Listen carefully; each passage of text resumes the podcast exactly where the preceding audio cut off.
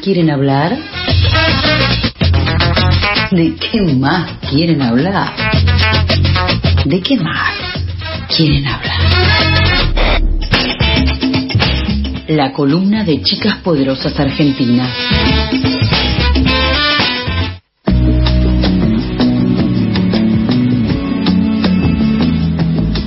12 del mediodía, dos minutos pasan del mediodía, empezamos la segunda hora de Pasadas por Alto y ya le damos la bienvenida a las queridas compañeras de Chicas Poderosas. En este caso vamos a estar con Majo Corbalán y también con Lu Cristalo. Hola chicas, ¿cómo andan?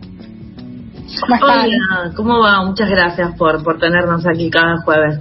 Gracias a ustedes por venir en este día que también es eh, un día, un efeméride muy importante para lo que es el movimiento eh, de mujeres, de disidencias, para lo que es el feminismo, los feminismos, eh, que es el 25 de noviembre, eh, que tiene muchos nombres. Yo lo trato de resumir como, porque es medio largo, el día por la eliminación de la violencia contra las mujeres, o el día contra la violencia de género. pero bueno, en ese, en ese marco también vamos a hablar hoy con ustedes con, con el tema que nos trajeron. Lu. Arrancamos, eh, dale, dale, dale. Bueno, este, estábamos ahí justamente hablando en, en el grupo con, con las compañeras sobre qué traer para, para el día de hoy, porque hay como mucho hablado, ¿no? Aunque falte mucho por hacer, hay como mucho dicho sobre la violencia contra las mujeres, el machismo, las respuestas necesarias, la justicia patriarcal. Como que está todo dicho y falta nada más que la, la voluntad política y un cambio de paradigma cultural enorme para poder resolver o, erradicar definitivamente esta, este machismo, ¿no? Entonces Lu muy, muy acertadamente dijo, hablemos de micromachismos, porque son tan invisibles y están tan em, ocultos o en realidad están, de hecho, em, como si como si fueran muy poca cosa, porque el mismo nombre lo indica, ¿no? Micromachismos, que nos pareció muy buena idea. Eh, y nos parece también muy buena idea compartir eh, la, idea o el pensamiento de poder cambiarles el nombre y hablar de machismos de base o de machismos estructurales o mm, esta base de la pirámide que luego va a ir creciendo y que va terminando eh, en la cúspide que pueden ser los femicidios y los transfemicidios. En, en, este sentido es que pensamos traer este tipo de machismos que son tan sutiles pero generan eh, la, la, cadena de violencias que después va creciendo y que después, como decíamos, termina en violencias más graves, ¿no? Así que bueno, uno de los de los primeros eh, para poder definirlos de alguna manera se nos ocurrió ponerle nombres, ¿no? Machismos coercitivos, este, pueden ser los machismos que mm, tratan de que las mujeres dentro de los ámbitos del hogar o en cualquier tipo de relación eh, afectiva o sexoafectiva tiendan a permanecer en un lugar de sumisión. Eh, y esto pareciera como que, que, es muy difícil, es muy en lo abstracto, pero hay casos muy concretos. Eh, y miren, aunque nosotras hoy en las calles salgamos y tenemos de feminismo las marchas y demás, somos una parte de la sociedad, ¿no? Hay millones de mujeres en la Argentina y en lo más profundo, el interior del interior de la Argentina, que todavía viven bajo estos parámetros de machismo y que están muy alejadas de nuestros carteles y nuestras consignas y esto que, que por ahí nos sucede en las ciudades, ¿no? Y en algunas ciudades y muy pocas personas en estas, en estas ciudades. Eh, entonces este ejemplo que por ahí nos va a sonar muy al medioevo está sucediendo en este momento en muchísimas casas. El machismo coercitivo se puede ver, por ejemplo, en las mesas eh, cuando llega el hombre de trabajar, ¿no? Cuando llega el hombre de trabajar, eh, cierra la puerta, hay un movimiento, hay un contener la respiración porque llegó el hombre de la casa y empiezan las mujeres, la, la, la esposa, las hijas, los hijos por supuesto no, porque tienen el privilegio de ser varón, pero sí las mujeres de la casa apurarse, a ordenar, a recoger lo que falta, a recibirle el saco, eh, a, recibirle el, elemento de trabajo y a sentarlo en la cabecera de la mesa a este hombre que aparte es proveedor, que aparte es controlador, que aparte es autoridad de la casa y a darle una, eh, el alimento y, y, el control del televisor. El mando del control del televisor es como muy significativo, ¿no? Llega papá y tiene el control de todo y también del canal que vamos a ver en la mesa. Y lo, lo, lo que yo digo, el machismo coercitivo se ve en un ejemplo muy simple. Podemos poner una bandeja de comida en el medio de la mesa y el hombre no va a atinar a mover una mano para servirse de esa bandeja y va a esperar que le sirva. Y ahí ejerce esto que no es nada de micro de, de, de micromachismo, sino que es una actitud enteramente machista y enteramente violenta de obligar a esa mujer a que le sirvan, ¿no? Y de ahí en más, y de ahí en más muchísimas otras actitudes. Men- mencionando esta situación de situación familiar, eh, el núcleo así como bien, eh, como un esquema que podría ser, es imposible a esta altura del año no pensar en algo que se viene y que muchas personas vamos a atravesar, que son las fiestas.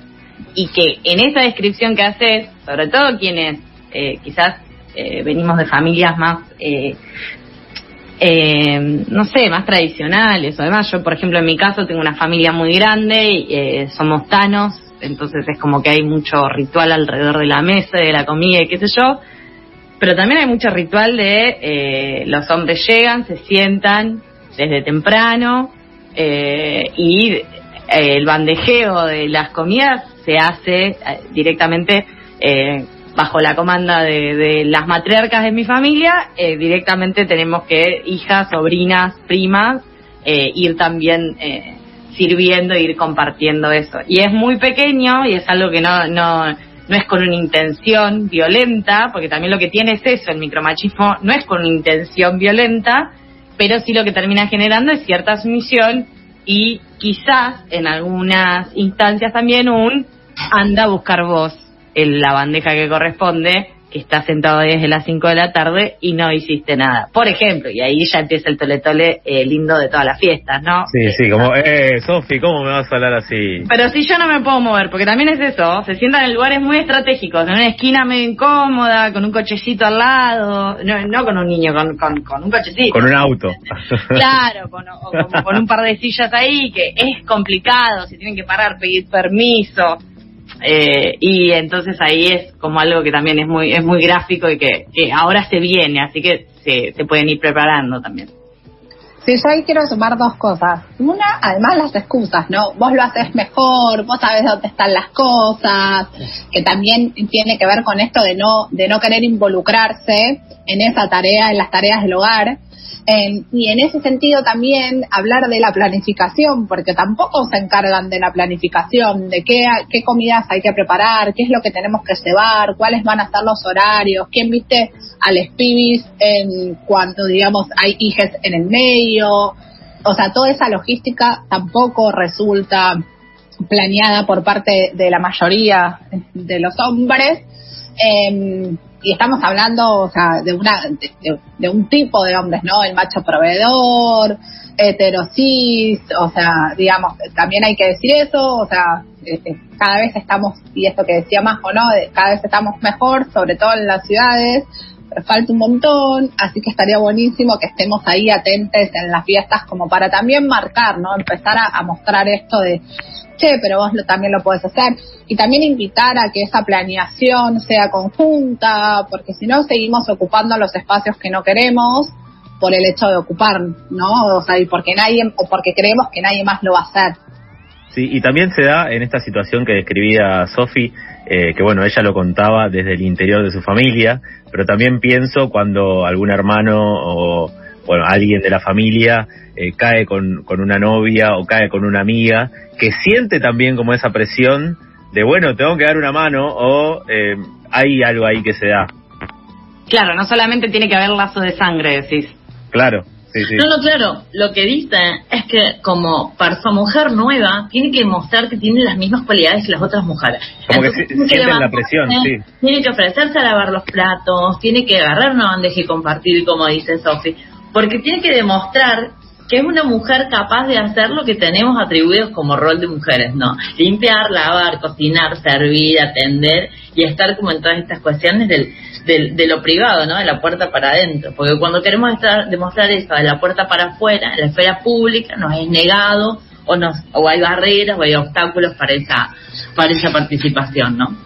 Eh, bueno, otro machismo de base, que no es menor tampoco, es el machismo encubierto. El machismo encubierto se puede claramente ver en las relaciones en donde que son la mayoría, ¿no?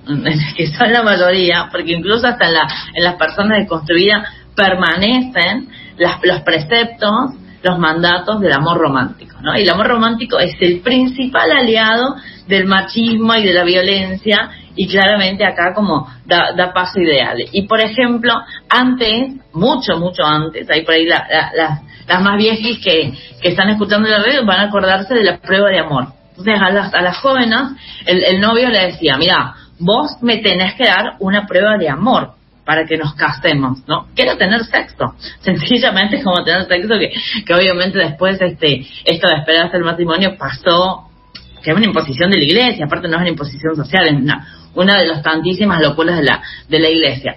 Eh, y ahora, ahora también suceden. Y por eso hablamos de consentimiento y por eso es tan importante el contenido de la educación sexual integral. Porque consentimos cosas para no perder esa relación, para no perder eh, eh, nuestra mm, nuestro nombre, ¿no? Entre nuestras amistades, nuestro círculo de, de, amigas, porque qué tonta fuiste, por qué no lo hiciste, ¿no? Entonces consentimos lo que no deseamos. Y en una relación afectiva, sexoafectiva, no solamente puede haber consentimiento, tiene que haber deseo en cada una de las prácticas, porque si no, es abuso, ¿no? Y acá Luno nos va a hablar un poco sobre, sobre todo esto que nos pasa con el amor romántico. Temazo. Es un temazo, es para hacer una columna aparte. Y este, aparte también lo que pienso es que, lo, como lo planteaba Majo, de hasta las hasta quienes deconstruimos todo o estamos en ese plan, cómo no podemos escapar de, ciertas estructuras de que eh, novio es esto, eh, pareja es esto, y eh, se esperan distintas cuestiones, se tienen que cumplir distintas otras, y que también es parte de eh, poder eh, romperlo y problematizarlo, porque muchas veces pasa en algunos ámbitos en donde hay discusiones que corren más y que hay algún tipo de profundidad, en donde se caen en situaciones, por ejemplo, eh, propias y consecuencias del amor romántico, tipo celos o cuestiones así tóxicas, como se le dicen ahora, y que no se hablan o no se comparten porque sabes que está mal, que tu eh, eh, progremómetro no te lo va a aprobar eh, el feminismo te lo, no te lo va a aprobar, entonces también es como eso que son cuestiones que nos atraviesan, digamos, entenderlas como todas estas bases de micromachismos o estos machismos de base eh, como parte también de la estructura que nos que nos hace eh, ser, que obviamente es necesario trabajar y demás, pero que es algo muy interesante también. Perdón, Lu. No, no pasa nada. Yo digo ahí, o sea, comparto 100%, es como lo difícil de este de estos machismos de base es que justamente, este, o sea, voy a ser redundante, ¿no? Digo, pero son de base y son como, o sea, invisibles al momento de percibir en espacios o, o, en lugares donde existen las infancias o donde están ocupando los espacios las infancias. Voy a sociabilizar hace poco, mi hija va a escuela pública y, o sea, en casa hablamos mucho de lo que sí, lo que no, o sea, su relación con el cuerpo, hay mucha ESI también por suerte y agradezco eso en la escuela pública. y, y, surgió una situación porque tiene un despertar sexual, porque tiene seis años, porque obviamente se está descubriendo y les compañeros también se están descubriendo. Entonces, en, surgió una situación como de medio que la obligaron ahí a, a nene a darle un beso en la boca. Entonces, o sea, primera situación, me preguntó, o sea, me lo terminó contando a mí, que yo le pregunté cómo te sentiste, qué pasaba con esa emoción, si le había gustado o no le había gustado, qué le había producido. Y, y estar invisible, que el nene ya, o sea, teniendo seis años, le dijo que eso era un secreto. O sea, yo digo, wow, o sea, qué increíble, ¿de dónde lo sacó? O sea, como que me empiezo a hacer esas preguntas, o sea, existenciales de a dónde absorbió que eso lo tiene que guardar en secreto y se lo tiene que decir, o sea, guardemos este secreto y toda esa situación, que por suerte, o sea, mi hija rompió, digamos, y, y me confió ese secreto a mí y en ese en esa devolución es como querés que lo hablemos con la seño, sí, sí. Lo hablamos, o sea, con la seño, la seño sociabilizó, o sea, más la temática en el aula y volvió, o sea, volvió a suceder y lo diferente de la segunda vez, porque obviamente, o sea, no, no puedes estar como poli ahí todo el tiempo encima de, de, del pibis para que, o sea, no pase absolutamente nada en, en, en, el aula, porque, o sea, son 20 y, o sea, y no se puede todo.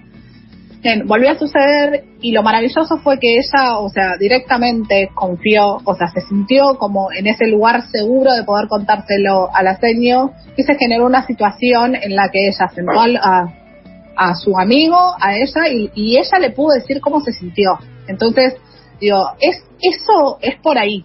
O sea, no solamente para desaprender todo lo que aprendimos mal, sino también esta, este intercambio le sirve, ¿no? Al, al compañero que hizo esa acción y sí, o sea, y ella le pudo decir, no me gustó, no quiero que lo hagas más, o sea, tenemos seis años, no nos damos besos en la boca y todo eso, digamos. Y me parece maravilloso y lo traigo como ejemplo porque es por ahí, o sea, es como desde, desde tan chiquititos o chiquititas em, empiezan, ¿no?, a operar todas estas cuestiones que vemos, que absorbemos, o por lo que vemos en televisión, o por lo que consumimos, o por la industria de la publicidad, o mismo por la sociedad que es el que replica, ¿no? Cuando festejamos una conducta agresiva de un pibe, o sea, que insulta con seis años a otro, entonces, o sea, todo eso, y si lo hace una nena está mal, porque termina siendo así, o cuando festejamos que, o sea, que, que hagan pisa en la calle, digamos, y por qué nosotras las mujeres nos tenemos que aguantar e ir a un baño público. Hay un montón de cosas que arrancan,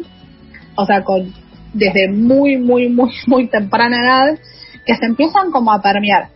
Y volviendo, digamos, y, y un poco a esto del mito del amor romántico, es como qué importante es que aprendamos y desaprendamos desde, o sea, desde las infancias a lo que no queremos hacer ¿no? Porque ella se podría haber guardado el secreto, podría haberlo planteado como un juego y desde ahí empezamos a hablar del, consentimiento en las relaciones y lo que implica, ¿no? Para nosotras eh, y nosotras cuando vemos en todos lados que el amor tiene que ser feliz, que el amor tiene que ser romántico, que tiene que estar todo bien, que no podemos discutir, que no nos podemos sentir mal y todo lo que, bueno, o sea, quienes tenemos más de 30 consumimos con el mundo de Disney, ¿no?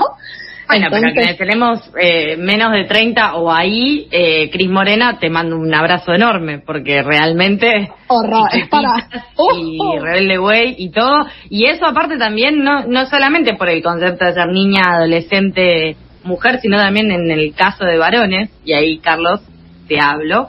Hola, eh, hola soy varón. Hola. hola, sos varón.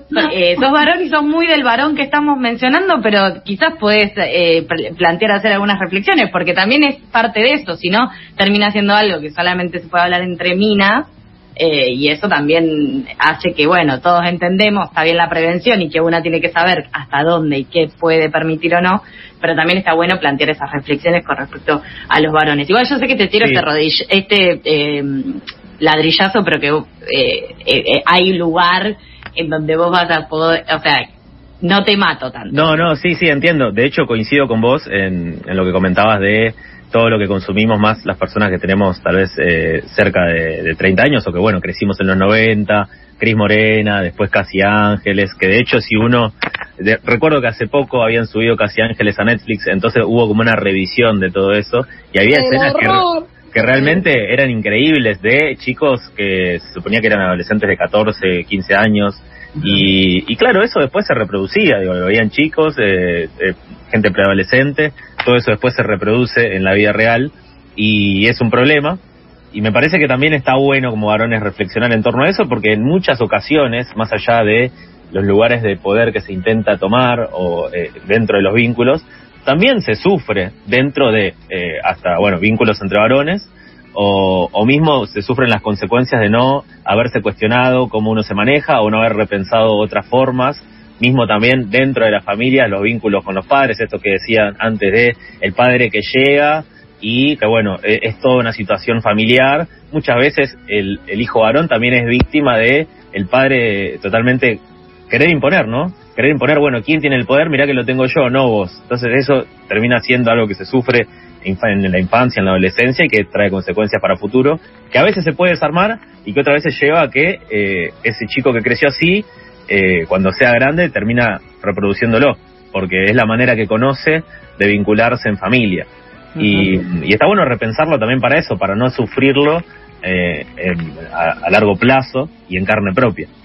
Me, me gusta que plantees esto de, de la palabra sufrir, eh, como un sentimiento también de, de, respuesta de, esa violencia, porque justamente el machismo no solamente afecta a eh, mujeres o a disidencias, eh, sino también eh, a todos.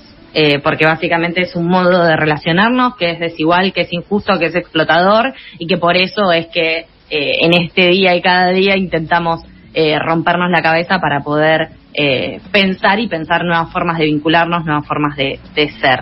Eh, así que ap apruebo muchísimo la palabra que has elegido para, para Sí, plantear sí. esto. Y que aplica Eh, para un montón de cosas, porque ponele, el otro día, no sé, yo fui a ver a Miranda en Tecnópolis, eh, gra- eh, está bien, recital, qué sé yo, pero yo me acuerdo, no sé, cuando tenía 14 años, era como que no, ni siquiera se me ocurría, era como, no sé, era algo que me parecía que no daba. Y ahora lo pienso y digo, qué, qué pavada, ¿no? Pero realmente sucedía así, y no fue hace 50 años. Claro, obvio. Sí, sí. Sí, en ese sentido se celebran todos los movimientos de nuevas masculinidades que están, o sea, justamente visibilizando eso, ¿no? O sea, hablando de que existen otras formas eh, de ser varón, digamos, en el, en el sentido amplio de ese término, en- y que está bien, en, o sea, contar qué te pasa, porque digo, el, el machismo nos hace mal a todos, en- así que también en ese sentido repensar de qué manera, o sea, no solamente podemos vincularnos con lesotres, sino también con nosotros mismos, ¿no? O sea, como empezar a hacer ese ese pensamiento. eh, pero bueno, sé que nos quedan pocos minutos, así que le paso Bueno, la pelota. Nos queda un solo mm, este machismo de base para ver, que es el machismo de crisis, y este me parece súper importante, porque el feminismo ha avanzado mucho, y como decíamos, si bien no pasa esto en todos los rincones de Argentina, se ve, se ve por las redes sociales, se ve por los canales de televisión, en las noticias y demás, alguna que otra vez cuando nos pasan las marchas, pero se ve, y esto puede generar que las mujeres que están en situación de sumisión quieran reaccionar. Entonces van a pedir más igualdad, quizás quédate vos algún día con los niños para que yo, no sé, vaya la pelu dos horas. No, no piden mucho, pero ahí van como buscando más igualdad, o autonomía, o independencia, quiero empezar a trabajar aunque sea medio tiempo. Cuando esto pasa, el macho, el macho proveedor, este estereotipo que recién contaba muy bien Lu, este macho reacciona y reacciona con estrategias tremendamente eh, eh, hábiles para psicopatear de alguna manera, no cabe el término, pero más o menos estas estrategias van a, van a tratar de afectar psicológicamente este, con distintos tipos de lenguaje y demás a la mujer, de forma tal de desalentarla, ¿no? Probablemente le vendan el celular o le rompan el celular, eso también es violencia económica. Le digan que no necesita porque él le trae todo, le digan que tiene que cuidarse porque si sale a la calle, no sé, le van a robar, entonces que él no la puede acompañar. Todas estas estra- estrategias que utilizan son solamente para poder seguir sosteniendo y reforzando estos lazos de sumisión y de dependencia, porque es lo que los, los yo siempre digo, el machismo crece con el miedo. Tenerla en la casa, encerrada, sin lazos, sin eh, relaciones interfamiliares o, o de amistad, eh, va, va generándole a la mujer más miedo del enojo, ¿no?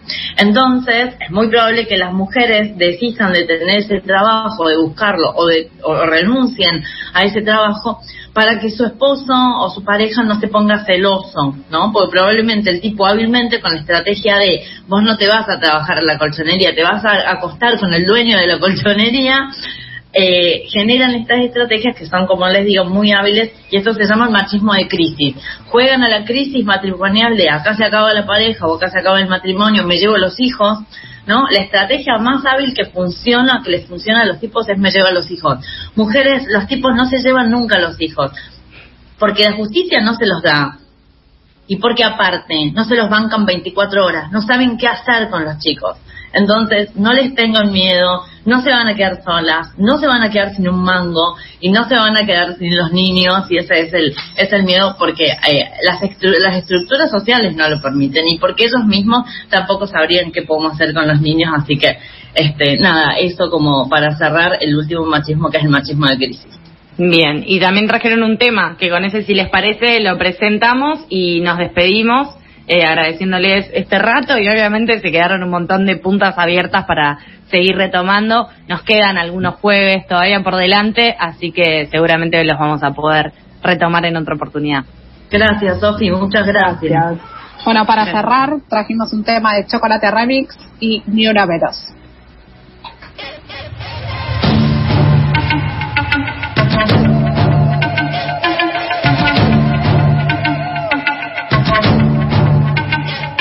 No hay para cubrir al que abusa. Aquí llegó para molestarte esta intrusa. Todas las que mataste hoy son mi musa. Yo voy a aclararte esas ideas confusas, mente obtusa. ¿Qué importa si llevaba escote o blusa?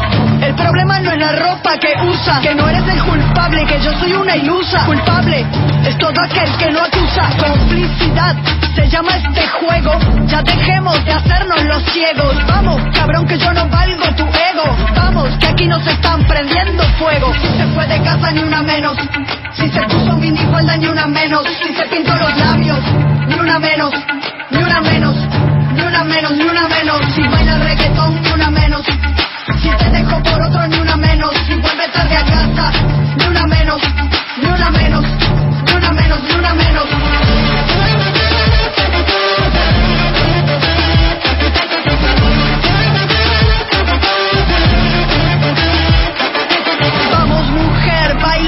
Abajo, menea con esa pollera de tajo, ponte si quieres una tanga debajo, haz con tu cuerpo lo que quieras, que carajos. Vamos mujer, baila hasta abajo, menea con esa pollera de tajo, ponte si quieres una tanga debajo, haz con tu cuerpo lo que quieras, que carajos. Si se fue de casa ni una menos, si se puso minifalda ni una menos, si se pintó los labios, ni una menos, ni una menos. Ni una menos, ni una menos. Si baila reggaetón, ni una menos. Si te dejo por otro, ni una menos.